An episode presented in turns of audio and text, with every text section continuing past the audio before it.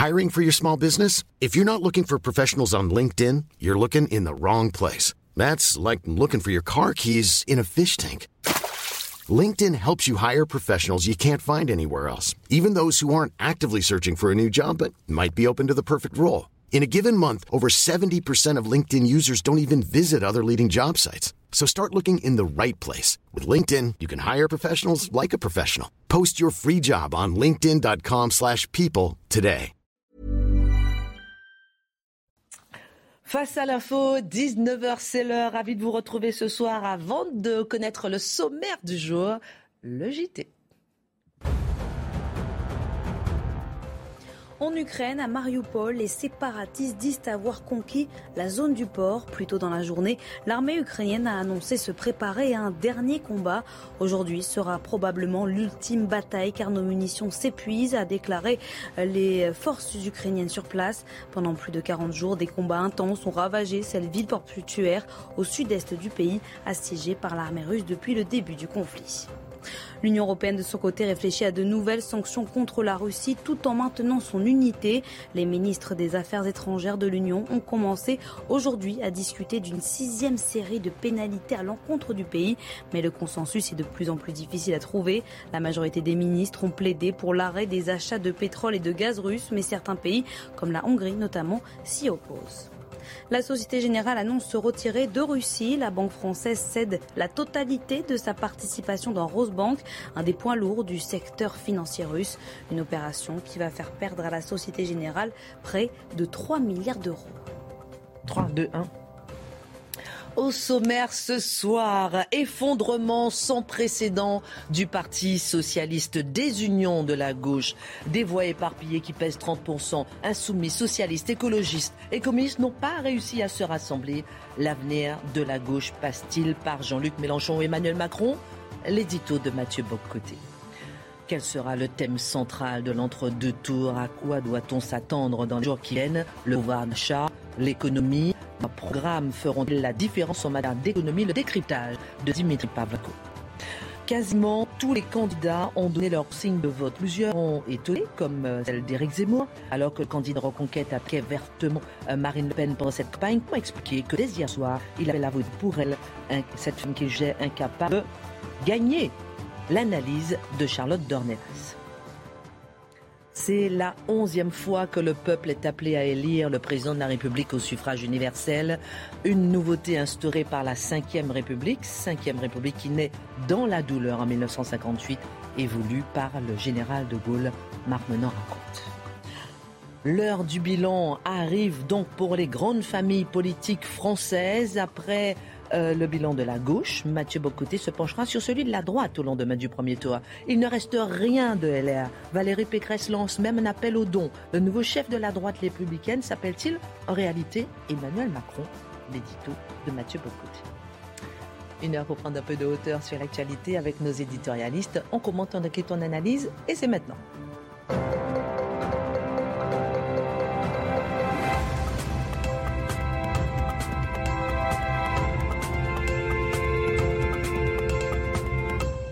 Ravi de vous retrouver. Comment s'est passée votre soirée euh, présidentielle du premier tour? Marc Menon vous étiez au dodo ou bien? Non, parce que vous étiez à l'antenne, euh, Mathieu et Charlotte. Et Dimitri, vous étiez où? Ah bah Moi, je préparais euh, et j'étais la matinale ce matin. Donc.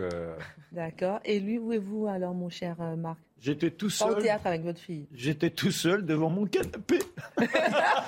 avec son livre, avec son livre, qui, avec son livre qui vient de sortir. C'est devant votre canapé. Oui, j'aime bien. À genoux devant son canapé. voilà. Bon, euh, un moment un peu difficile. on va vous apporter un petit verre d'eau. Il y a un petit café là. Pourquoi Alors, dans cette émission, on va faire un petit. Vous allez nous parler de la 5 République, oui. on a donné le sommaire.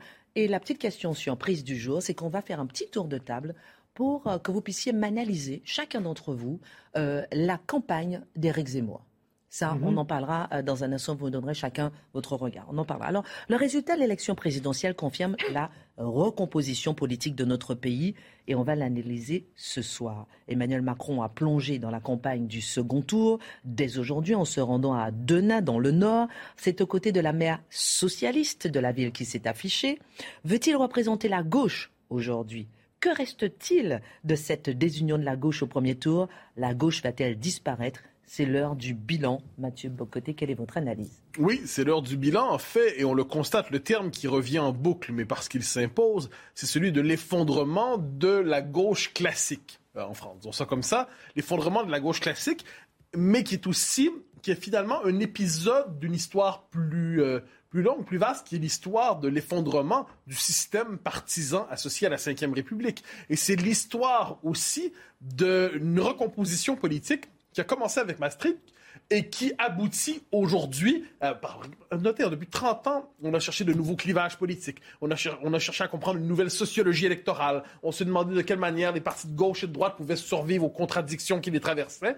Eh bien, en 2017, la crise du Parti socialiste était confirmée, était siphonnée par Emmanuel Macron, et ce qui en reste aujourd'hui, c'est, finalement, on l'a vu avec la candidature de Mme Hidalgo, c'est l'effondrement, ce sont les ruines. Si je ne me trompe pas, mais je ne crois pas me tromper, il a eu un corps inférieur à celui de Jean Lassalle.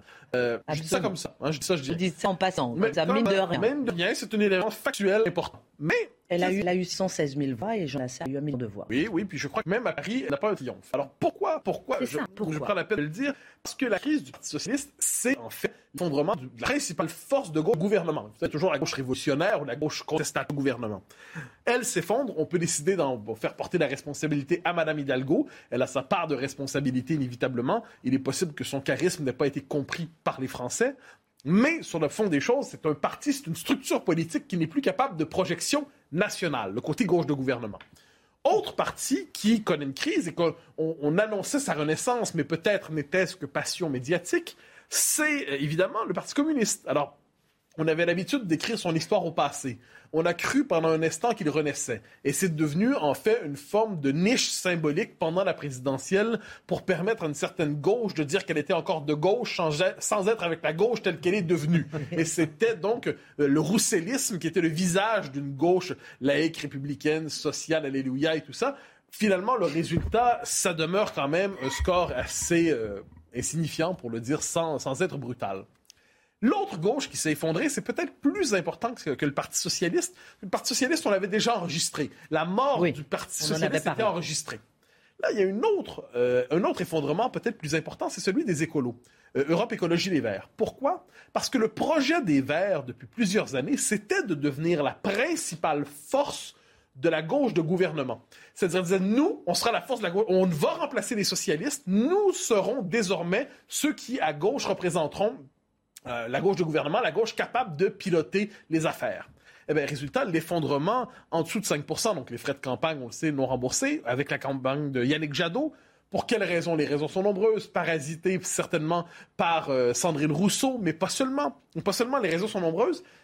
Euh, Yannick Jadot croyait, surtout à partir du score des élections européennes, qu'il était en position de devenir la principale force de gauche de gouvernement. Ben, résultat des courses, il n'a pas réussi du tout effondrement aussi. Alors, on pourrait dire que ce qui reste de la gauche de gouvernement aujourd'hui, j'y reviendrai plus tard, mais c'est la gauche municipale, c'est aussi la gauche macroniste qui existe, mais finalement, la gauche qui existe aujourd'hui, la gauche dominante, ce n'est plus la gauche de gouvernement. La gauche qui domine, c'est le retour de la gauche révolutionnaire. C'est le retour d'une gauche radicale. C'est une gauche qui ne se définit pas par sa culture de gouvernement, mais par son, sa tentation de l'ivresse idéologique, sa prétention à rejeter la société dans son ensemble, à non pas proposer une autre manière de gouverner, mais un autre modèle de société, un, tout autre monde, une forme de gauche utopiste en quelque sorte. Elle est portée par M. Mélenchon, qui a remis son talent oratoire exceptionnel, qui le contestera au service d'un projet qui lui ressemble peut-être moins qu'il ne le croit. Alors, justement, comment expliquer euh, la force du vote euh, Mélenchon? Est-ce qu'il est devenu la force centrale? Oui, ben, la force dominante gauche. J'entends la gauche, le gauche j'entends c'est pas la gauche macronisée, très dans le manisme, mais la gauche qui, qui la gauche, c'est lui la dominante aujourd'hui. Premièrement, on l'appeler dire parce que c'est chef politique talentueux. C'est euh, parce que tu sens que cette opinion du, euh, des idées du pernage, il incarne une forme de leader, de chef orateur à la française ancien, style politique retrouve pas de d'ailleurs, une capacité justement de jouer sur des passions politiques. On l'a vu dans son discours euh, de presque adieu hier, hein, sa manière de transmettre le flambeau aux nouvelles générations. Faites mieux. Il y avait quelque chose là-dedans qui était efficace dans leur oratoire. Bon, premier élément. Le vote utile l'a bien servi. Quand la gauche a compris une chose, c'est que c'était le seul qui avait la possibilité de se rendre au deuxième tour. Et deuxièmement, il avait la possibilité d'avoir une petite victoire à sa portée, c'est-à-dire faire en sorte que la droite nationale ne soit pas présente au deuxième tour. Il y a eu un tel phénomène de report de vote, je crois que la moitié du vote de Mélenchon, si, on se fie aux études parues aujourd'hui, est un vote utile. Le vote utile a servi, et là c'est une forme d'inversion du vote utile. Normalement, le vote utile, c'était au service de la gauche de gouvernement. Là, le vote utile est au service de la gauche radicale. Donc, c'est une forme d'inversion du vote utile dans la politique française. Autre élément, et ça c'est important même si c'est un tabou. Regardez la carte électorale et Jean-Luc Mélenchon a le vote communautariste. Alors, on peut parler en tant que tel de vote, je, voyais pour simplement si on classe selon les catégories religieuses, et ça c'est pas communautariste, il y a 69% du vote musulman. On peut considérer que c'est important. Au-delà de ça, si on regarde la carte électorale, il a l'appui véritablement des banlieues, des banlieues, des quartiers dits populaires, qui sont des quartiers souvent euh, donc, culturellement en situation de dissidence avec l'ensemble de la France. Donc, le, plan, on se souvient de la stratégie de Terra Nova, hein, qui consistait à dire on largue les classes populaires traditionnelles, mais on, va, on se tourne vers les différentes minorités, dont les minorités ethniques issues de l'immigration. Eh bien, ça, ça commence à avoir des effets politiques, non pas dans le cadre socialiste Terra Nova, parce qu'il y avait un côté libéral là-dedans, mais c'est une volonté de capter le vote communautariste. Le vote communautariste rallie désormais Jean Mélenchon. Et je me permets, de, donc, autrement, la mission démographique euh, de la France commence des effets et taureaux, ce qui n'est pas détaillé. Ajoute que ce vote communautariste s'exprime dans un parti qui entre une rhétorique coloniale, rhétorique révolutionnaire, une rhétorique qui cherche à cultiver un sentiment viscéral dans les populations de quartier. Donc, ce vote communautariste, à logique décoloniale, dans un parti qui a une culture révolutionnaire il y a, certains diraient qu'il y a moyen de s'inquiéter de cela. Euh, j'ajoute une chose, il y a aussi une autre partie de l'électorat de Jean-Luc Mélenchon, c'est celui de ce qu'on pourrait appeler une jeunesse diplômée, mais euh, désœuvrée peut-être un peu. Je le dirais de manière imagée, des gens qui ont une maîtrise en sociologie puis qui parviennent difficilement à s'intégrer au marché du travail. Euh, ça, c'est un bel électorat, c'est-à-dire des le on aurait appelé autrefois ça le lumpen prolétariat universitaire, se retrouve en partie chez Jean-Luc Mélenchon, une partie d'une jeunesse radicalisée qui se reconnaît dans les thématiques qui sont portées par le chef de la France insoumise. Autre élément, il capte finalement aujourd'hui la gauche révolutionnaire. Il y a un retour de l'esprit révolutionnaire. Nous ne sommes plus dans une époque d'apaisement libéral. François Furet croyait que nous étions à jamais dans un monde délivré du fantasme révolutionnaire. Il revient. Il y a une gauche pour porter ça et Jean-Luc Mélenchon lui donne un visage. La question qu'on peut se poser, c'est que Jean-Luc Mélenchon donnait justement un visage inscrit dans la continuité française à cette mutation révolutionnaire qui a une dimension démographique. Le jour où Jean-Luc Mélenchon ne sera plus là pour le porter, le jour, lui qui faisait la synthèse des différentes tendances de la France insoumise, lui qui était capable, autrement dit, de tenir ensemble un électorat de gauche souverainiste avec cet électorat qui, qui, pourrait être peut-être tenté pour Marine Le Pen au deuxième tour, avec de l'autre côté cet électorat des quartiers, est-ce que autre que Jean-Luc Mélenchon est capable de le faire? Ce sera une question qu'on se posera. Dernière question. Que reste-t-il alors de la gauche gouvernementale? Après, j'ai une question subsidiaire si on a le temps. La gauche gouvernementale classique aujourd'hui aboutit chez Emmanuel Macron. C'est aussi simple que ça. il y a une aile gauche dans le macronisme. Ensuite, il y a une forme. La gauche du gouvernement classique est résiduelle au niveau municipal et régional. Elle n'a plus de capacité de projection nationale et symbolique. Je dirais de manière, c'est simplement par, par esprit d'espièglerie, que l'objectif de Marine Le Pen est de faire en sorte d'elle-même incarner désormais une partie, une forme de gauche sociale de gouvernement classique. À tout moins, c'est le message qu'elle veut envoyer dans sa stratégie de deuxième tour tourner vers les électeurs français soumises. Mais cela dit, on pourrait dire qu'à l'échelle de l'histoire politique française, la tradition de continuité qui était celle du socialisme mitterrandien, le socialisme mental, cette tradition s'est épuisée, s'est décomposée une fois pour toutes, telle qu'elle avait pris forme politiquement hier soir. Il n'y en a désormais plus que des restes ou des résidus. C'est une page de l'histoire politique française qui s'est tournée hier soir. Une page de l'histoire politique française qui s'est tournée hier soir. Dans la deuxième partie, vous allez analyser la droite. La question que je vais vous poser, on en parlera tout à l'heure, c'est euh, est-ce que justement on n'a pas fini avec ce clivage droite-gauche? Est-ce qu'on n'est pas aujourd'hui dans la France d'en haut, la France d'en bas? Peut-être 10 secondes pour répondre ah ben oui, on, on, est passé, je le dis en un mot, on est passé de la France des deux camps à la France des trois blocs c'est-à-dire gauche-droite, gauche-droite, gauche-droite. Là, on passe, il y a trois blocs, un pôle décolonial et décroissant, la gauche révolutionnaire ou la gauche radicale dont je parlais, un pôle libéral, central, européen et technocratique, autour d'Emmanuel Macron, et une droite nationale. Et là, on se demandait, serait-elle populiste, Marine Le Pen, ou conservatrice, Éric Zemmour? Ça devient une droite nationale populiste incarnée par euh, Mme Le Pen, c'est trois pôles dans un pays qui est fait pour le bipartisme, dans un pays qui est fait pour une structure politique où il y a deux camps, et là, il y en a désormais trois. Dans une lutte à trois, mieux vaut être un des deux, Bismarck. Bon, dans un instant, on va analyser euh, la campagne d'Éric Zemmour. Dans un instant, mais tout de suite le JT. Si la Russie est déclarée en défaut de paiement par l'Occident, Moscou ira en justice. C'est ce qu'a affirmé aujourd'hui le ministre des Finances russe. Samedi, la Russie a été abaissée au niveau de défaut de paiement sélectif après avoir réglé en rouble une dette en dollars la semaine dernière. Un pays est considéré en défaut lorsqu'il est incapable d'honorer ses engagements auprès de ses créanciers. La journaliste russe qui avait interrompu un JT pro-Kremlin devient correspondante en Ukraine pour un média long, devenue une égérie anti-guerre après son irruption mi-mars en plein direct pour alerter la population sur la réalité de la situation en Ukraine. La jeune femme avait été brièvement arrêtée puis condamnée à une amende. Aujourd'hui, la journaliste risque toujours des poursuites pénales passives de lourdes peines de prison après l'instauration de nouvelles lois réprimant toute fausse information sur l'armée russe.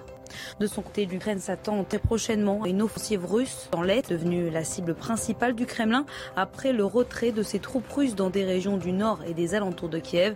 Selon nos informations, l'ennemi a presque terminé sa préparation pour un assaut sur l'Est, a averti le porte-parole du ministère ukrainien de la Défense, ce à quoi l'armée ukrainienne est prête, a-t-il assuré. Dimitri, les deux candidats étaient déjà sur le terrain aujourd'hui au cœur des questions qui leur ont été posées sur le terrain. On l'a vu, le pouvoir d'achat. Alors, question, est-ce que la bataille va tourner autour de l'économie, euh, justement, dans l'entre-deux tours ben oui, The Economy Stupid, comme disait James Carville, c'était un conseiller de Clinton en 92 et qui gagne, enfin qui fait gagner Bill Clinton sur euh, la question de l'économie. Et moi, je pense vraiment que ça va se jouer sur ce terrain-là pour plusieurs raisons. D'abord parce que l'économie, là, actuellement, entre en zone de turbulence avec le retour de l'inflation qui avait déjà démarré avant la guerre en Ukraine, mais ça s'est amplifié et qui va appauvrir les Français. Hein. c'est bien, c'est très clair. Depuis le début de l'année, le salaire réel, il a, il a baissé par rapport à, la montée des, à la montée des prix. Et le pire, c'est que cette inflation-là, qui pèse sur, sur, euh, sur l'énergie, sur l'alimentation, elle est plus défavorable aux ménages modestes qu'aux ménages aisés. Donc c'est vraiment la double peine pour euh, toute cette euh, population qui, qui, avait déjà du mal à joindre les deux bouts, mais pour qui ça va devenir vraiment beaucoup plus compliqué. Euh, aux États-Unis, on parle déjà de récession. Qu'est-ce qui va se passer chez nous? Donc, vous voyez, il y a quand même un climat un peu anxiogène autour de, de l'économie. Ça la replace au centre des préoccupations. Bah, ensuite, parce que l'économie, si vous regardez bien, c'est le cœur du réacteur du projet de nos deux finalistes. Hein. Marine Le Pen a même pris comme le risque de faire du pouvoir d'achat son sujet numéro un, quitte à mettre un petit peu de côté bah, les sujets habituels hein, de, sa famille politique, à savoir la sécurité, l'immigration, qui sont présents évidemment dans son programme, mais un peu en, en second rideau. Alors d'ailleurs, c'était très intéressant d'écouter son discours d'hier soir, où elle dit beaucoup de choses. Ah, moi, le ressenti que j'ai sur le discours de Marine Le Pen hier, c'est que ça fait trois semaines qu'il écrit, voire, voire, six mois, à quel point elle est préparée à cet entre-deux tours euh, de manière assez évidente. Et elle dit, Marine Le Pen, je suis, je la cite, hein, la candidate du retour au plein emploi, de la réconciliation du capital et du travail, la candidate des pensions dignes, la candidate attentive à la place des personnes face au pouvoir de l'argent. Sous-entendu, tout le contraire d'Emmanuel Macron. Et derrière, vous avez Jordan Bardella sur le, plateau d'une autre chaîne qui embraye en disant, en parlant de Monsieur Macron McKinsey. Hein, avec toute la charge symbolique que ça peut avoir, à savoir en termes de, bah, de, perte de compétences euh, de l'État, de délégation de pouvoir euh, euh, au secteur privé, de la République des copains, etc. etc., etc. Vous voyez, il y, a de l'économie déjà dans tous ces sujets, dans tous ces angles d'attaque de, la campagne de Marine Le Pen. elle a été aussi, rappelons-le, de tous les euros, tous les euros, pardon, organisés par les différents lobbies patronaux, que ce soit le MEDEF, la CPME, les artisans, etc., etc. Elle n'a pas manqué un seul de ces rendez-vous. Elle a réussi ce tour de force quand même à retourner ces publics qui lui étaient a priori hostiles, qui étaient restés sur l'image de la Marine Le Pen de 2017, qui voulait sortir de l'euro, etc. Et des, candidats qui sont dit, qui pensaient avoir une espèce de Mélenchon de droite en femme, et qui en fait ont, découvert un programme économique qui quand même tenait la route. Ils l'ont ils l'ont reconnu. Et en face, Emmanuel Macron, alors lui, dès la semaine dernière, ça fait deux semaines en fait, hein, vous regardez bien, il cogne comme un sourd sur le programme, je cite encore Emmanuel Macron, le programme social mensonger de fausse monnaie de sortie de l'Europe de son adversaire. C'est quand même des attaques extrêmement violentes. Euh, d'ailleurs, la sortie de l'Europe n'est plus au programme du Rassemblement national. Ça avait été dit à Emmanuel Macron qui avait fait mine de, de ne pas comprendre. Ah bah, c'était pas très clair. En fait, relisez bien le programme de Marine Le Pen. Peut-être que vous avez mal compris. En fait, hein. il y avait, cette volonté d'entretenir le flou et les soutiens d'Emmanuel Macron. On va citer Clément Beaune hier soir qui parlait du Frexit caché de Marine Le Pen. Sous-entendu, vous n'avez pas compris en fait ce qu'elle voulait faire avec, l'Europe. Voilà. Et puis, on laisse aussi courir, notamment par relais médiatique, la petite musique du du risque euh, de marché que représenterait euh, Marine Le Pen, hein, la fuite des capitaux. Je pense notamment à un article des Échos en fin de semaine dernière qui tombait à pic. Ah oui, donc Emmanuel Macron, lui, va aller sur le terrain de la morale, le barrage républicain. Mais bon, il a bien compris que tous les Français avaient plus cette vocation avec des castors. Hein. Les castors font des barrages. c'est joli. C'est Jean-Luc Mélenchon. C'est Laurent Bouvet à l'origine. Ouais, Laurent Bouvet, voilà. Repris par Jean-Luc Mélenchon. C'était C'était assez bien vu. Et donc, bah, il va attaquer sur le terrain de l'économie, sur la compétence de Marine Le Pen, ou plutôt des doutes sur, euh, sur ses compétences à la, à la, matière. Et regarde, je vous, citais, je, vous citais, je vous cite Gérald Darmanin ce matin, déclarant que Marine Le Pen ruinerait les classes populaires si elle était élue. Alors justement, leur programme économique, Dimitri, quelles sont les différences? Alors, on va commencer par Marine Le Pen. D'abord, elle a retiré tout ce qui pouvait euh, la disqualifier d'office. Je vous l'ai dit, par exemple, la sortie de l'euro. Ça, c'est, de, réglé depuis 2017, depuis le départ, de, départ de Florian Philippot, en, gros. Euh, il y a un an, elle dit au journal L'Opinion, quotidien libéral, elle dit une dette, ça se rembourse. Il y a un an, on parlait de quoi? Est-ce qu'il faut rembourser ou non la dette Covid? Il y avait ce débat. Jean-Luc Mélenchon a dit non, non, on ne remboursera pas. Marine Le Pen dit, si, si, c'est une, une, question morale. Voilà. Elle a aussi rouvert pas mal de portes. Par exemple, en 2017, elle disait jamais avec moi de hausse de la CSG. Aujourd'hui, elle n'en parle plus. Elle disait avec moi retrait de la loi El Khomri, la loi travail, les fameuses manifestations. Elle n'en parle plus. Elle disait on baissera l'impôt sur le revenu de 10%. Elle n'en parle plus. En clair, elle est en train de donner à tous les experts et à tous ceux qui se préoccupent des questions de finances publiques des gages de sérieux. Voilà. Ensuite, les mesures qui sont dans tout le programme candidat de droit, la baisse des impôts, il n'y a pas de candidat de droite qui ne parle pas, l'assouplissement fiscal sur l'étage, suppression de la redance euh, pour l'audiovisuel public. Euh, alors, en elle veut la retraite à 100 pour les gens qui commencent à travailler tôt dans leur vie. Elle dit aussi, vous nationalisez les autoroutes, créer un fonds souverain pour euh, la réindustrialisation. Donc, en même temps, elle privatise, en même temps, elle nationalise, elle est à la fois libre, elle est à la fois keynésienne. C'est une sorte de nouvelle en même temps que défend Marine Le Pen. Voilà. Et en fait, dans son programme, on distingue qu'il y a deux cibles. Vous avez les petits salaires, les modestes, les personnes modestes, et puis tous les petits patrons, les artisans, euh, une clientèle qui est plus libérale, qui est souvent aussi euh, plus âgée. Devant la CPME, hein, les euros devant les, les, lobbies patronaux dont je vous parlais tout à l'heure, elle a expliqué que son programme, c'est tout pour les TPE, PME. Voilà. Et elle propose donc des mesures très fortes, très fortes de protection sociale, mais en revanche sans jamais tomber dans les formules de financement classiques de la gauche. Par exemple, elle dit qu'il faut augmenter les salaires. Oui, mais elle ne veut pas toucher au SMIC, elle ne veut pas augmenter le SMIC. Euh, elle dit non, on va exonérer les petits salaires de cotisation patronale. Voilà, non.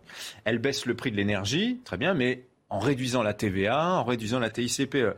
Voilà, elle parle à la fois à la gauche et à la droite, en même temps, façon Marine Le Pen. Et vous allez voir que là, elle va insister très fort, je pense, sur la question des retraites, en disant c'est la retraite à 60 ans ou la retraite à 65 ans d'Emmanuel Macron, en visant évidemment l'électorat de Jean-Luc Mélenchon. Il a beaucoup parlé de la retraite à 60 ans, Jean-Luc Mélenchon, c'était dans son programme.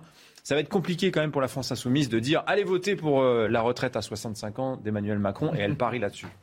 Alors c'est vrai qu'on a l'impression qu'elle a beaucoup travaillé, en tout cas son dossier économique depuis 2017. Ah oui, c'est vrai. Alors et le programme d'Emmanuel Macron, justement, en matière d'économie? Ben, Il y a des points communs avec le programme de Marine Le Pen. Par exemple, la baisse de la fiscalité de l'héritage, euh, la baisse des impôts de production, la suppression de la redevance, la revalorisation des petites euh, retraites. Alors en revanche, sur le pouvoir d'achat, là, il est beaucoup plus libéral, Emmanuel Macron. Lui, il considère que le pouvoir d'achat, ça va se défendre par l'emploi, d'où le RSA conditionné à l'activité, euh, d'où le fait aussi qu'il propose plutôt euh, des augmentations de salaire ou du SMIC, comme le proposait la gauche, il proposait prime, prime Macron, développement de la participation intéressement, l'idée étant de laisser en fait, les de revenus à main de chefs d'entreprise. Il propose aussi des mesures qui vont faire à la CFD, par exemple, un compte épargne-temps pour mener vos jours de RTT, par exemple. Et pour ce qui est de l'inflation, des mesures ponctuelles, donc euh, tu prolongation des boucles tarifaires, ce gaz sur les la ristourne sur le carburant, etc. Voilà. Alors sur la retraite à 65 ans, il faudrait que je vous consacre une chronique entière. Je vais pas avoir le temps, mais en substance, ce qu'il faut comprendre, c'est que le combat entre les deux va être très dur, va être sur un rejet mutuel. On est sur des philosophies économiques et politiques qui sont différentes. En revanche, sur l'impact économique, je vais citer mon confrère Emmanuel Le Chip qui disait cet après-midi, à mi-mandat, il n'y a pratiquement pas de différence de bilan économique entre Emmanuel Macron et Marine Le Pen. Marine... Emmanuel Macron fera peut-être un petit peu mieux sur le chômage, mais un petit peu moins bien, par exemple, sur le pouvoir d'achat ou sur la croissance que Marine Le Pen. Donc, vous voyez. Merci beaucoup, mon cher Dimitri, pour cette précision. Des programmes économiques de nos deux candidats. Dans un instant, pourquoi Éric Zemmour a appelé à voter Marine Le Pen dès hier soir? C'est un surpris. On va en parler. Quelle est l'analyse euh, du programme d'analyse pardon de la campagne d'Éric Zemmour euh, pendant euh, depuis septembre, quand il, depuis octobre-novembre jusqu'à hier soir? On fera un petit tour de table, on analysera ça ensemble. À tout de suite, on marque une pause. Mais pourquoi Emmanuel Macron a appelé à voter Marine Le Pen dès hier soir? Ah, Pourquoi Eric Zemmour a appelé? Je suis en train de réfléchir à la minute info qui doit passer tout de suite. Pourquoi donc Eric Zemmour a appelé dès hier soir à voter Marine Le Pen? On en parle tout de suite après la minute info. C'était l'un des engagements du gouvernement après l'agression mortelle d'Ivan Colonna. Alain Ferrandi et Pierre Alessandri, les deux derniers membres du commando Erignac, ont été transférés dans une prison corps. Deux hommes qui se mettent à la maison centrale de Poissy en les directions la prison de Borgo au nord. Nouvelles opérations de l'armée israélienne en Cisjordanie occupée. Après une série d'attaques anti-israéliennes meurtrières ces dernières semaines, Israël passe à l'offensive sur le territoire palestinien. Aujourd'hui, 13 personnes y ont été arrêtées d'après l'armée et 16 attaques ont été déjouées ces derniers jours. Au Royaume-Uni, le meurtrier du député britannique poignardé en pleine permanence parlementaire en octobre dernier a été reconnu coupable aujourd'hui de meurtre et de préparation d'actes terroristes. Le jeune homme avait plaidé non coupable, mais il avait déclaré la semaine dernière à l'audience Je l'ai tué parce qu'il faisait du mal aux musulmans. Sa peine sera, elle, prononcée mercredi. Retour sur le plateau de Face à l'info. Dans un instant, on fera un tour de table et chacun donnera un peu son analyse de la campagne d'Éric Zemmour. Quelles sont ses erreurs? Quelles sont ses forces? Quelles sont ses faiblesses? Il a annoncé hier soir qu'il reconnaissait ses erreurs. Quelles sont-elles? Qu'est-ce que vous en pensez? On en parle dans un instant. Mais juste avant, pendant toute la campagne, même avant, Éric Zemmour ciblait Marine Le Pen. Il n'a pourtant pas tardé à appeler à voter pour Marine Le Pen dès hier soir. Pourquoi? Que comprendre? Alors, pour le comprendre, il faut relire le parcours à la fois du journaliste, du chroniqueur, euh, de l'essayiste, de l'observateur politique devenu candidat à la présidentielle. C'est honnêtement l'inverse qui aurait été difficilement compréhensible dans la bouche d'Éric Zemmour. Pourquoi? Il faut revenir au sens initial de la euh, candidature même d'Éric Zemmour. Il dit, avant même d'aller sur le terrain euh, de la stratégie, des idées, des renoncements, ça faisait des années qu'Éric Zemmour disait deux choses. D'une part, il reprochait à la droite de gouvernement, à l'UMP devenu LR, de ne jamais penser en d'alliance avec euh, la, droite nationale, avec le Front National devenu le Rassemblement National. Et souvenez-vous, il parlait en maintenant du piège Mitterrand qui pêchait systématiquement la droite de nier. Donc il reprochait euh, à droite de ne pas vous saluer systématiquement avec le Front National devenu le Rassemblement National. La deuxième chose, quand il rentre en campagne pour expliquer le de sa candidature, il a dit pareil, si on se range de l'autre côté, du côté de Marine Le Pen, elle est capable de gagner. Il n'a pas dit sont dangereuses, il faut absolument la combattre, il faut gagner à sa place. Il a dit elle est incapable de gagner justement parce qu'elle n'était pas capable dans la bouche et dans l'analyse d'Éric Zemmour, de rallier euh, des personnes nécessaires pour gagner euh, des, autres partis de la droite, et notamment, évidemment, euh, de la droite UMP devenue LR. Donc si on comprend ces deux questions-là, le jour où Marine Le Pen est au second tour, étant donné qu'il a reproché toute sa vie euh, euh, à la droite de gouvernement de ne pas vouloir d'alliance, de ne pas appeler à voter Marine Le Pen quand elle n'était pas présente au second tour, il aurait été difficilement compréhensible qu'il ne le fasse pas lui-même. Lui avait expliqué sa candidature en disant je peux à la fois rallier euh, des gens depuis les LR et depuis le RN, ce qui a été le cas d'abord dans les ralliements et surtout peut-être plus intéressant, par exemple avec le cas d'Éric Ciotti. On voit Éric Ciotti avait dit, interrogé au moment où Éric Zemmour était très haut euh, dans les sondages, interrogé sur un potentiel second tour entre Emmanuel Macron et Éric Zemmour. Éric Ciotti avait dit Je voterai Éric Zemmour. Or, hier, quand Valérie Pécresse appelle à voter Emmanuel Macron très rapidement, elle aussi, Éric Ciotti dit Je ne voterai pas Emmanuel Macron. Il n'appelle pas à voter Marine Le Pen. Alors on se dit, c'est quand même étrange. Donc il y a un blocage très clair avec le Rassemblement national qu'il n'y avait pas nécessairement dans la candidature d'Éric Zemmour pour ce genre de profil-là. C'était toute la raison de sa candidature. Maintenant, il n'est pas au second tour. Évidemment, il y a une proximité euh, avec Marine Le Pen. Et d'ailleurs, il y a quelque chose qu'il a beaucoup répété pendant sa campagne et qui peut faire comprendre ce, cet appel à voter très rapidement. Il s'adressait aux électeurs LR en leur disant aux électeurs LR qui en ont marre d'être trahis. C'est-à-dire, vous avez voté pour des gens qui n'ont pas fait ce que leur dit une fois élus. En s'adressant aux électeurs LR, il dit qui en ont marre de perdre. C'est évidemment pas le même reproche. Il reproche d'un côté la trahison, d'autres la capacité à gagner. C'est pas le même reproche sur le fond second tour, évidemment une élimination de celui qui serait le pire pour le pays. Pour euh, Zemmour, il l'a dit très clairement, en adversaire possible, c'est Emmanuel Macron. Il y a moins de avec Marine Le Pen qu'avec Emmanuel Macron. Euh, et on est le duel proposé. Euh, effectivement, et c'est pourtant quand même pas privé, on le disait tout à l'heure, hein, d'attaquer vertement Marine Le Pen pendant toute la campagne et même avant. Alors, ce qui a un peu euh, euh, surpris, c'est la rapidité aussi avec laquelle il a annoncé. Voter, appelé à voter Marine Le Pen. La rapidité, il l'a expliqué lui-même d'ailleurs en appelant à voter Marine Le Pen. Il a dit voilà, il y a quelque chose qui nous dépasse qui s'appelle la France. La rapidité, finalement, elle a découlé de l'évidence qui était pour lui l'appel à voter Marine Le Pen en face d'Emmanuel Macron. C'est-à-dire qu'il y a deux choix, il n'y a pas un choix multiple euh, dans lequel on pourrait faire euh, choisir tel ou tel. Donc en face des deux, il dit c'est très clair, euh, c'est pour ça. Alors pourquoi? D'abord pourquoi est-ce qu'il a attaqué aussi vertement Marine Le Pen? Évidemment, pour s'installer dans le paysage politique, euh, Éric Zemmour n'avait pas le choix que d'identifier des différences, à la fois des différences de fond parfois. Par exemple, dans le choix, euh, Dimitri disait très bien que Marine Le Pen a fait un choix déjà en 2017 et cette fois-ci de s'installer beaucoup sur le pouvoir d'achat en se disant qu'elle était l'héritière du positionnement sur l'immigration. Dans son programme, c'est très clair, euh, le, le, le, refus de l'immigration massive, les questions de sécurité, mais en se disant la campagne, je vais la faire sur la question du pouvoir d'achat. Éric Zemmour lui avait reproché en 2017 il a évidemment marqué cette différence en insistant sur son sujet qui était euh, l'enjeu civilisationnel et la question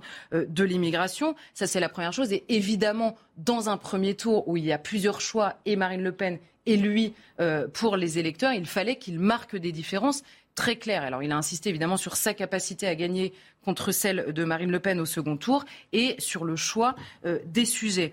Ensuite, sur cette question de, la, justement de son sujet, il l'a dit lui-même, hein, je, je viens avec un seul sujet qui est celui de l'immigration. Évidemment, un second tour rebat les cartes. Or, quand euh, Eric dit j'appelle à pour Le Pen, il prend un exemple, il dit Emmanuel Macron, c'est 2 millions euh, euh d'immigrés plus. Et quand il serait, enfin, quand son aile à voter Marine Le Pen, justement pour Pécha, il dit je aussi de me tromper sur l'impolité Marine Le Pen a gagné. C'est vraiment fort comme sien. C'est que j'ai tout recruté, ne pouvait pas gagner, je me présentais pour nier à sa place, j'ai perdu. Elle a gagné l'arrivée au tour, je prie le de mettre. Donc il souhaite très clairement dans son appel à voter, non seulement que ses électeurs votent pour elle, mais surtout qu'elle gagne en face d'Emmanuel Macron. Pourquoi? Parce que, euh, évidemment, sur son sujet principal, qui est celui de l'immigration, il se sent beaucoup plus proche euh, de Marine Le Pen. Et finalement, on se pose la question de l'appel très rapide d'Éric Zemmour à voter euh, Marine Le Pen, mais on pourrait se poser de la même manière l'appel très rapide de Valérie Pécresse à voter Emmanuel Macron, alors que elle, pour le coup, a dit non seulement je suis la seule à pouvoir le battre, mais surtout c'était l'enjeu principal. Il fallait battre sur le fond Emmanuel Macron. C'est ce qu'elle avait dit, c'est ce qu'elle a peiné d'ailleurs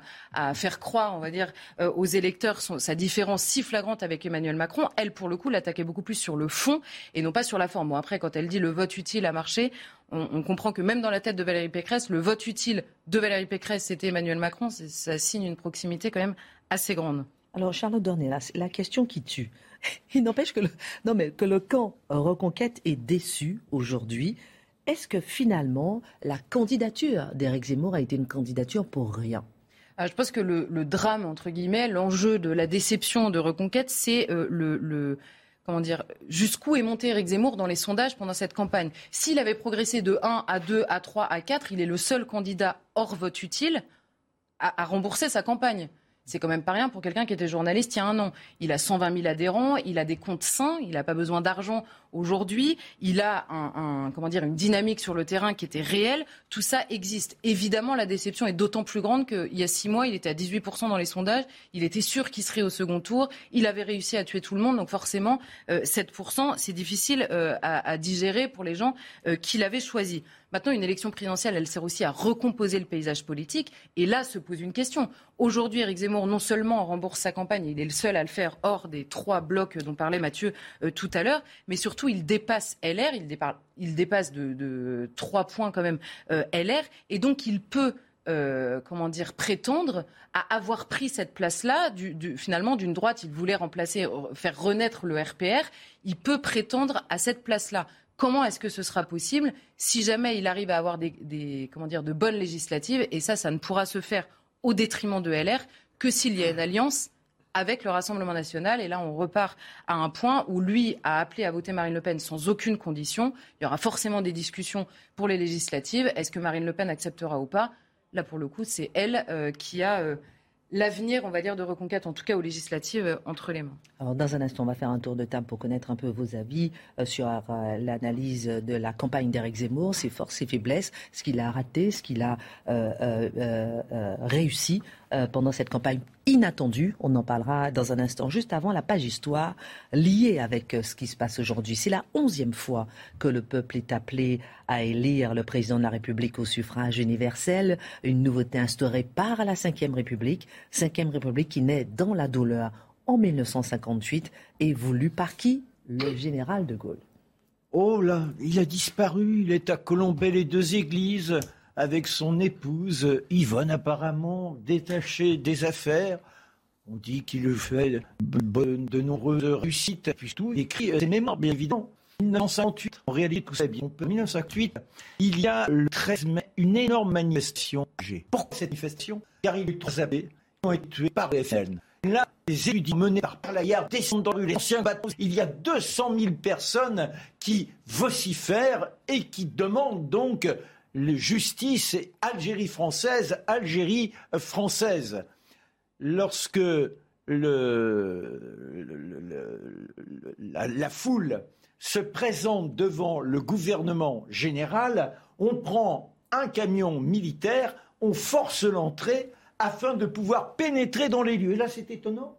Les militaires ne réagissent pas, ils laissent faire. Mieux que ça, on a le troisième régiment de parachutistes qui est du côté de ceux qui montrent que l'ordre n'existe plus alors qu'ils sont là justement pour imposer cet ordre. Et quelques minutes après, on voit le général Massu qui apparaît au balcon et qui à ce moment-là fait une déclaration. Il dit j'ai créé un comité de salut public pour qu'à Paris on forme un autre comité de salut public afin que l'on ait le général de Gaulle qui soit rappelé de sa retraite. Alors il faut savoir que dans l'entourage de ces généraux, il y a un personnage depuis quelques mois qui est là. D'ailleurs, il est nommé vice-président de ce comité de salut public. Il s'appelle Léon Delbecq. Et Léon Delbecq, c'est un intime du général de Gaulle. Ils ont été ensemble dans la résistance. Et ce n'est pas du tout par hasard qu'il est là. C'est Chabandelmas, ministre, qui lui a demandé de se présenter sur place afin d'orchestrer l'ensemble de la situation. Après Massu, c'est Salan qui monte au balcon. Il est hué, Salon ne veut pas le voir. Il redisparaît et Massu de nouveau apparaît devant la foule pour la galvaniser. Ce qui est extraordinaire dans tout ça, on sent qu'il y a une ferveur inégalée, que l'on a une sorte de menace de guerre civile. Et à Paris, on s'inquiète forcément. On voit déjà les parachutistes déferler sur la capitale, mais c'est pas si fou que ça on pourrait penser qu'on est dans une sorte de délire. Non, non, non. Il y a bien un plan, le plan de résurrection, qui est mené et on met en place les troupes afin qu'éventuellement elles interviennent. Et De Gaulle est en embuscade. Ça paraît incroyable quand on relit les livres de l'époque et les différents documents écrits par les uns et les autres.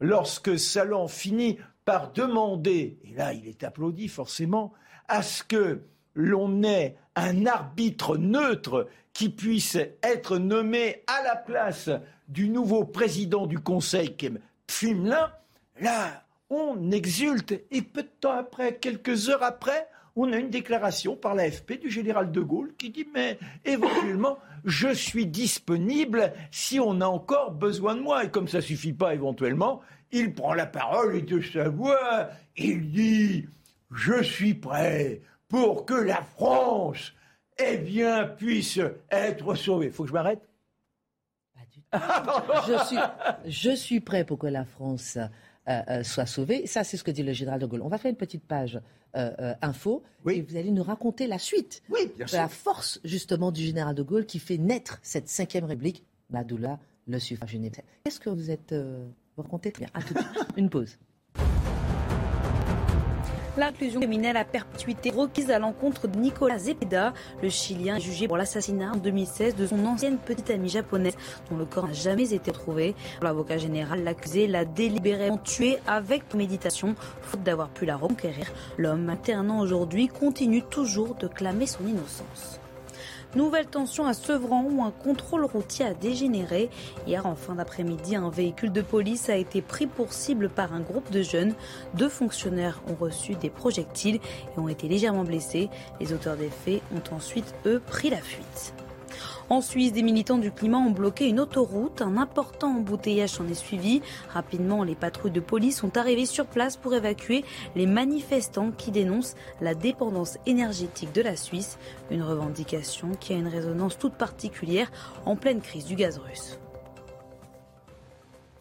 Retour sur le plateau, naissance de la Ve République dans la douleur. On a voté effectivement pour la onzième fois, mais on oublie à quel point euh, c'était compliqué. Alors, du côté de la boisserie, c'est plus vraiment la solitude que de visites. On a même le président Coty, on a Guy Mollet, les uns et les autres viennent rendre visite au général. Et le 19, il a l'impression qu'il est temps de se montrer. Il donne rendez-vous dans, un, dans, dans, dans, un hôtel et le voilà qui prend la parole. Alors il y a un journaliste qui lui dit, mais êtes-vous pour les libertés républicaines? Et c'est là qu'il a cette fameuse... Pourquoi voulez-vous qu'à 67 ans, je commence une carrière de dictateur. Alors ça, forcément, ça calme euh, les esprits et le président Coty finit par démissionner pour demander au général de Gaulle de prendre sa place avec l'investiture de l'Assemblée mais le général exige les pleins pouvoirs, et les pleins pouvoirs vont lui être accordés 329 voix contre 234. Et le voilà maintenant qui est capable d'imposer la suite de l'histoire. Le 5 septembre, c'est un référendum. Il lui faut la nouvelle, euh, la, nouvelle constitution et il demande à ce que le peuple se détermine. Et c'est à nouveau le raz-de-marée. On lui accorde ce qu'il demandait. Et le voilà donc maintenant président on pourrait penser que les choses se passent facilement, mais sauf que cette guerre d'Algérie est un véritable fléau. Il se précipite en 1961 et c'est ce fameux discours, pardon si j'abuse de ce rappel de la voix, mais c'est ce fameux discours il est là, à Alger, devant la foule qui l'attend, c'est le Messie qui crie Je vous ai compris Et ça, c'est extraordinaire, parce que eux pensent tous que l'Algérie est à tout jamais française. Et pour autant, ils négocient avec le FLN. On aura les accords en 1962, les accords déviants. Et ce n'est pas tout, forcément. Il y a l'organisation armée secrète. Il faut le mettre à mort, ce traite. Les attentats, le fameux attentat du petit Clamart. Imaginez cet homme qui est au pouvoir et en 62, il organise un référendum pour que, eh bien, l'élection du président de la République soit maintenant au suffrage universel. Et il obtient le oui qui lui permet de se présenter en 1965. Référendum. 1965, vous avez Mitterrand, Le Canuet, le mot dent blanche, vous avez Tixier-Vignancourt, l'homme de l'extrême droite comme, directeur de cabinet, Jean-Marie Le Pen, Pierre Marsili, qui est un sénateur, et un dénommé Michel Barbu. Alors on a l'impression que face à tout ça, le général va l'emporter. Et il fait une, une, sorte de... Il a refusé de faire campagne, et pour essayer de s'imposer au public, eh bien, il a une conférence à la télévision avec Michel Droit, qui est son confident. Et c'est là qu'à un moment donné, il a ce fameux, ce fameux élément. Bien entendu, on peut sauter sur sa chaise comme un cabri en criant L'Europe, l'Europe, l'Europe Mais cela ne sert à rien. Et il est mis en ballotade. Il lui faut un deuxième tour pour l'emporter. On connaît la suite, 68. Il ne terminera pas son deuxième mandat. Ainsi naît la Ve République et le suffrage universel. Merci beaucoup, mon cher Marc, pour euh, ce rappel euh, historique. Dans un instant, on parlera avec vous, euh, Mathieu, de l'état de la droite, parce que évidemment, on a vu l'état de la gauche tout à l'heure. On en avait déjà parlé auparavant, et en, voyant se décomposer sous nos yeux la gauche, mais également la droite, on va effectivement analyser la droite. Juste avant, un tour de table sur votre regard sur la campagne d'Éric Zemmour.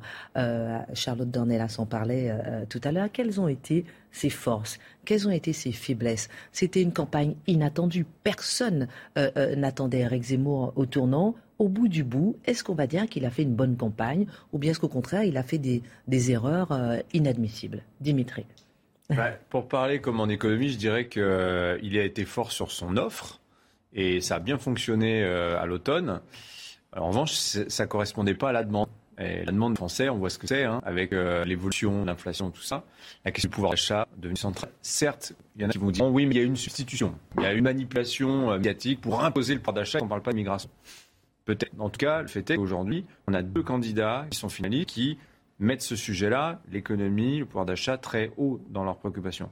Après, je pense aussi que tactiquement, la dernière ligne droite, la radicalisation des 15 derniers jours, lui a été sans doute euh, défavorable. Et puis il y a toute la logique de vote utile qui est peut-être lié aussi à la mécanique des sondages, qui donnait l'impression que bah, il fallait donner son vote à celui qui avait le plus de chances de se faire élire. Tout ça fait que, vous savez, moi je pense que Marine Le Pen, ça fait 40 ans que son parti perd, ils ont une solide expérience de la défaite et il y a des erreurs qu'ils ne commettent plus et que peut-être Éric Zemmour, lui, euh, a commises, parce que malgré tout, il reste un novice en politique. Mathieu. Ben, je pense que quand on regarde la campagne, il a été capable d'imposer ses thèmes, ça n'y a pas de doute, au tout début. Mais plus la campagne se développait et plus la question qui était la sienne était laissée de côté. Euh, dès lors, euh, quand on a une réponse à une question que les gens ne posent pas ou ne posent plus, ou sont incités à ne plus se poser, la réponse devient moins audible. Hmm. Ensuite, il faut quand même garder à l'esprit que jusqu'à la fin février, quelques jours avant l'invasion euh, de l'Ukraine par Poutine, dans les faits, Zemmour se dirigeait vers le deuxième tour. Il avait dépassé Valérie Pécresse. Il était au seuil d'un dépassement des courbes, du fameux croisement des courbes avec Marine Le Pen.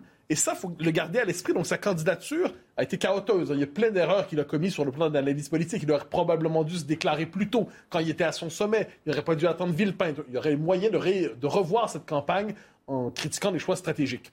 Cela dit, il était encore euh, compétitif fin février. Ensuite, on le sait, la suite de l'histoire est connue. Quand l'Ukraine arrive, c'est la, je dirais, c'est la victime collatérale de l'invasion. Pour quelle raison, cela dit? Parce que c'était une vraie faiblesse chez Zemmour. C'est-à-dire, autant sur la question de l'immigration, de l'identité, il avait été capable d'imposer ses thèmes, mais autant les procès en pétainisme et ainsi de suite euh, tenaient pas la route. Autant sur la question du rapport à Poutine et à la Russie, sur ça, il y avait, c'était l'angle mort, c'était la faille, et il est tombé dans cette faille, et il y en a puis ensuite, on le sait, il y a la question du vote utile en dernière instance. Quand la question passe de qui peut battre Macron à qui peut battre Mélenchon, mais à cette question, dans les deux dernières semaines, Marine Le Pen a dit je peux battre Mélenchon et on a le résultat. Et peut-être qu'avant, effectivement, février, la guerre en Ukraine, Charlotte, est-ce qu'il n'a pas apporté effectivement un souffle, un renouveau, une dynamique et vers une recomposition politique. On parle de recomposition politique, on parle de la droite.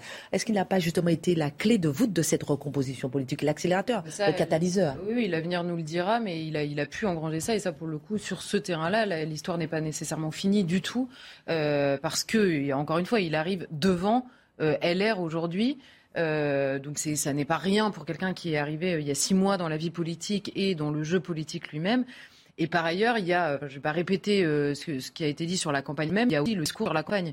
Euh, la sa cœur. Marine Le Pen par exemple le problème de son débat avec Emmanuel Macron et le problème du discours sur son débat pendant trois ans. on suit. Éric Zemmour a servi de partenaire et l'exemple de sa relation avec Poutine très quand il a porté, il a été partenaire cette question à la pour Marine Le Pen, même pour Luc Mélenchon, en dernière instance, même pour Emmanuel Macron. Emmanuel Macron qui espère de début de son rétablir une relation de confiance avec la Russie, refaire ça, ça jamais de la vie la question lui a été posée parce qu'immédiatement, évidemment, étant en commande, il a condamné au lieu de souligner que tous ces candidats-là, quand bien même ils espéraient une relation saine, on va dire, avec la Russie, ont immédiatement condamné l'invasion de l'Ukraine, on a préféré insister, en l'occurrence pour Eric Zemmour. C'est un très bon exemple parce que ça a été vrai sur beaucoup de choses. On a insisté sur la phrase ceci, euh, la phrase dans son meeting. Euh, on aurait pu le faire avec tous les autres candidats. Vous noterez que ça n'a pas été fait avec tous les autres candidats avec la même force. Donc il y a ça aussi, évidemment, qui joue euh, dans cette campagne. Et in fine, évidemment, la question du vote utile. Il n'y a qu'à voir le résultat du nombre de gens qui ont voté pour, évidemment, Jean-Luc Mélenchon, Emmanuel Macron et Marine Le Pen. Il y a une proportion forte de gens qui ont voté pour eux et dont ça n'était pas le premier choix. Euh, évidemment, bon, ça, euh, il n'est pas le seul à en avoir pâti, mais il en a évidemment pâti aussi. 2 millions de voix pour lui, 616 000 pour Anne Hidalgo, 1 million pour Jean Lassalle. Bon, il s'en sort pas si mal finalement ou bien c'est la catastrophe selon vous maintenant? Non, non, mais il y a, y a, les erreurs bien sûr, mais il y a surtout l'effet tam-tam aussi. Parce que Mélenchon, on lui a reproché la même chose théoriquement dans ses rapports avec Poutine, mais très rapidement ça a été dilué quand vous voyez les résultats. Tout le monde a oublié que Mélenchon, à un moment donné, euh, estimait qu'il fallait avoir euh, des rapports sains avec euh, la Russie. Et De Gaulle disait la même chose.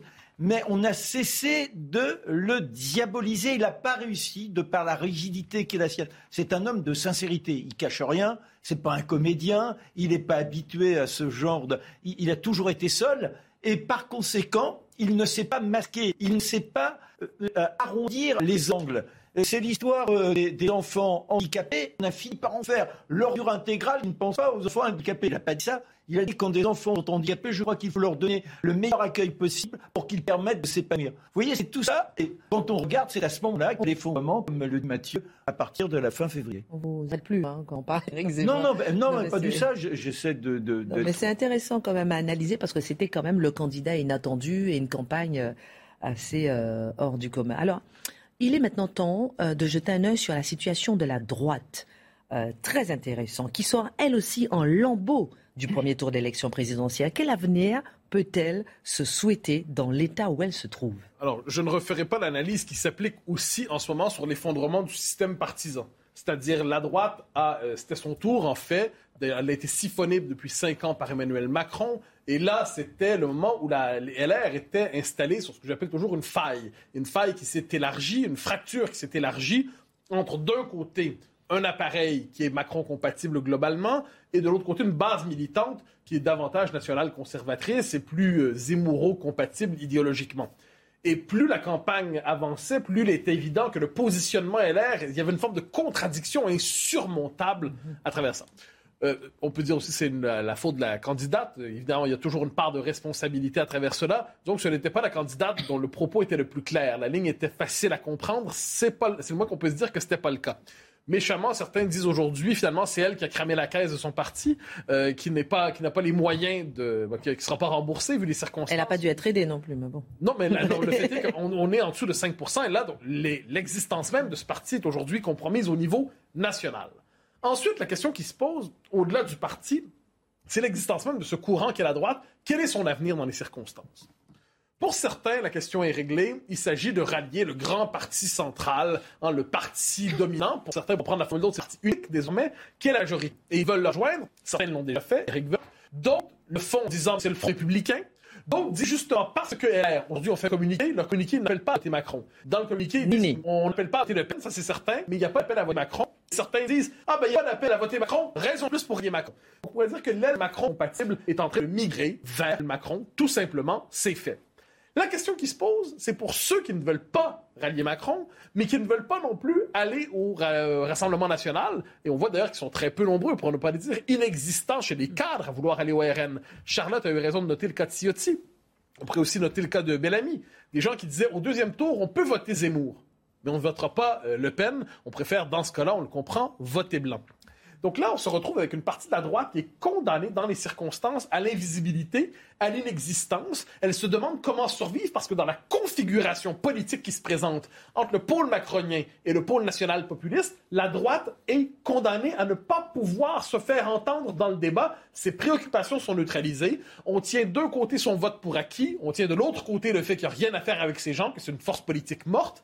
Et dans les circonstances, on se demande quel est son socle idéologique que peut-elle dire? À l'horizon, il y a évidemment les législatives où elle espère se recomposer, mais pour l'instant, on est dans une partie, donc la droite LR, la droite, euh, la droite de la droite LR, elle est condamnée pour l'instant à l'inexistence et à l'invisibilité, pour un temps du moins. Et puis on va voir le rôle de reconquête aussi euh, dans cette recomposition ou décomposition de la droite après la Minute Info de Jeanne Cancard.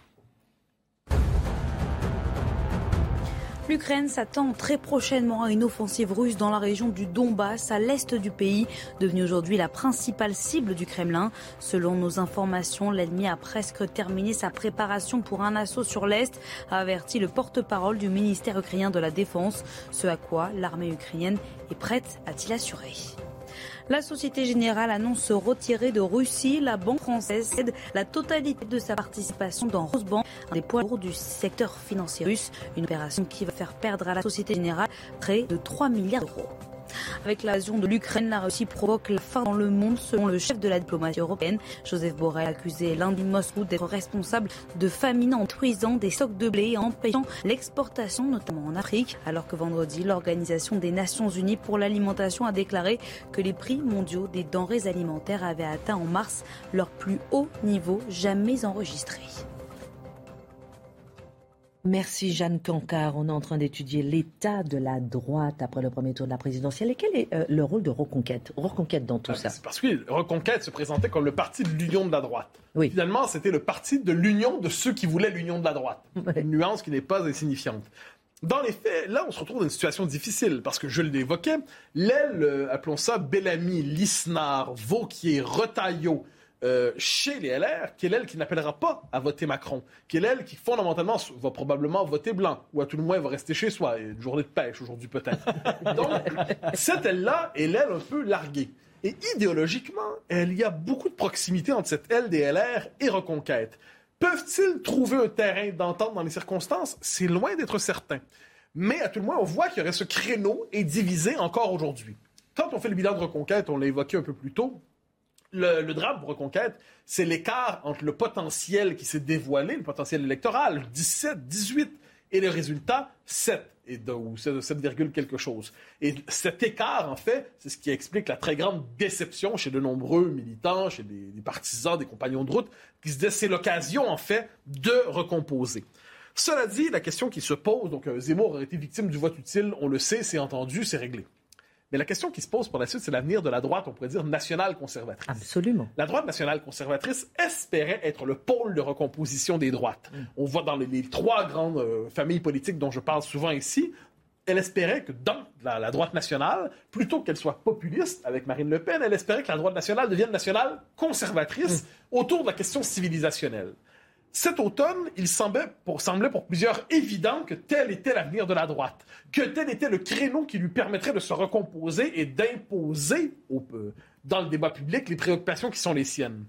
Le résultat aujourd'hui, c'est qu'elle semble condamnée, je le disais plus tôt, à l'inexistence. Il y a le créneau reconquête. 7% c'est pas rien, soit dit en passant. Euh, c'est un vrai parti qui existe avec une base militante qui sera capable de s'inscrire dans le débat, mais qui n'est pas qui n'est pas devenu le pôle dominant à droite. Et ça, je pense que c'est donc la question de la situation de la droite nationale conservatrice dans le paysage politique français. Il y aura un point d'interrogation. Il est possible, hélas, qu'encore une fois, bien les gens ne s'y intéressent pas.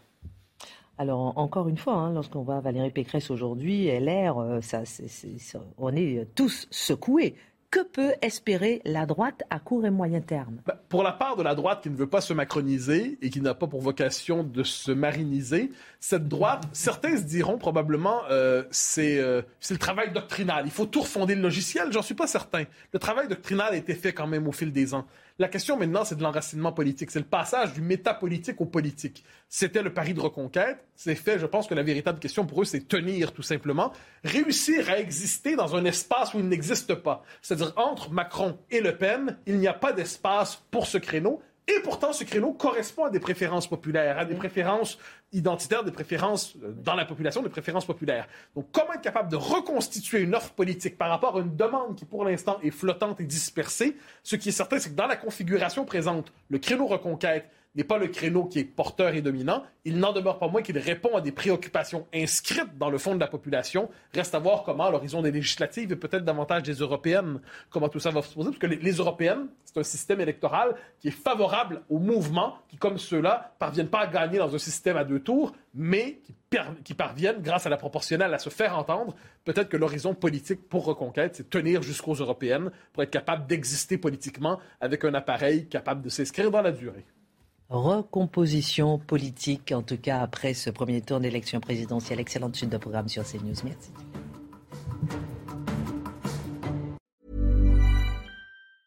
Even when we're on a budget, we still deserve nice things. Quince is a place to scoop up stunning high-end goods for 50 to 80% less than similar brands. They have buttery soft cashmere sweaters starting at $50, luxurious Italian leather bags, and so much more. Plus, Quince only works with factories that use safe, ethical, and responsible manufacturing. Get the high-end goods you'll love without the high price tag with Quince.